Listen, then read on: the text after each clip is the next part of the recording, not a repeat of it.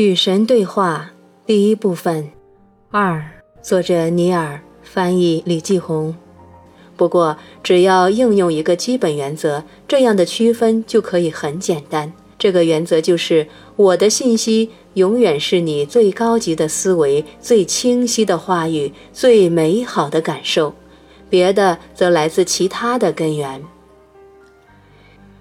现在辨别这个任务就变得很简单了。因为就算是对于刚入学的学生而言，辨认最高级的、最清晰的、最美好的，也应该不难。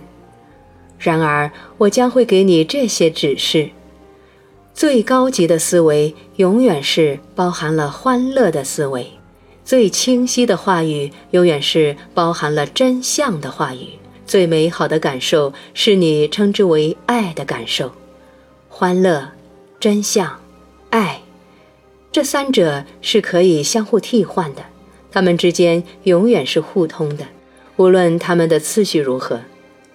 拥有这些指示，确定了哪些信息来自我，哪些来自其他根源之后，唯一剩下的问题就是我的信息是否会引起注意。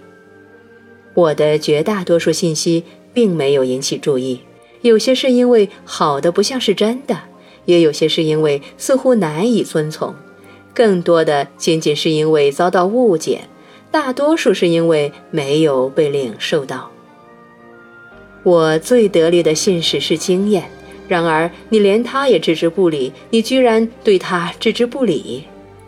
假如你曾经聆听你的经验，你的世界肯定不是现在这副样子。不倾听经验造成的后果是你不断的重复体验到它一次又一次。因为我决心要做的事不可以受到阻挠，我的旨意不可以被忽略，你将会领受我的信息，迟早的问题。然而，我不会逼你，我不会威胁你，因为我赐予你自由的意志，选择你想做的事情的力量。我永远不会将它从你身上夺走，永远不会。所以，我将会不停地、反复地将相同的信息发送给你，历经千秋万载，让这些信息充斥于你所在宇宙的每个角落。我无休无止地将我的信息发送给你，直到你领受了它们，紧紧地拥抱它们，称它们为你自己的信息。我的信息将会以百种形式，在千般时刻贯穿亿万年而来。只要真心倾听，你便不可能错过他们；真的听到之后，你便不可能忽略他们。然后我们才能开始真诚的交流，因为从前你只是对我说话，朝我祈祷，与我交涉，向我哀求；而如今我可以回答你，甚至以现在这样的方式。尼尔问：“我怎么知道这次交流来自神呢？我怎么知道这不是我自己的想象呢？”神说：“那有什么区别呢？我能操控任何事情，包括你的想象。难道你还不明白吗？我能够在任何时刻，完全根据当前的心意，使用一种或多种工具，恰到好处地带给你正确的思维、话语或者感受。你将会明白这些话语来自我，因为你光凭你本人的能力，绝不可能说得如此清楚。”要是你已经能够将这些问题说得如此清楚，你就不会不停地追问他们。尼尔问：“神与谁交流呢？会与什么特别的人吗？会在什么特别的时刻吗？”神回答：“所有人都是特别的，所有时刻都是金色的，没有人也没有时刻比别的人或者时刻更加特别。”许多人选择了相信神，只与特别的人以特别的方式交流。大多数人因此而认为他们没有责任去聆听我的信息，更没有责任去领受它，并且将完全信任别人所说的话。你确实没有必要倾听我，因为你已经确凿地相信其他人听我谈过所有的话题，所以你只要去聆听他们就可以了。聆听别人说出他们以为从我这里听到的话，你确实完全可以不用动脑筋。这就是大多数人在私下忽略我的信息的最大原因。如果你承认你正在直接领受我的信息，那么你就有责任去解释他们。可是接纳别人的解释，哪怕这些人生活在两千年前，与亲自去解释此刻你可能正在领受的信息相比，要安全得多，容易得多。不过现在我邀请你以新的方式与神进行交流，这是一种双向的交流。其实应该说是你邀请了我，因为我已经来到你面前，以此形式再次时刻回应你的呼告。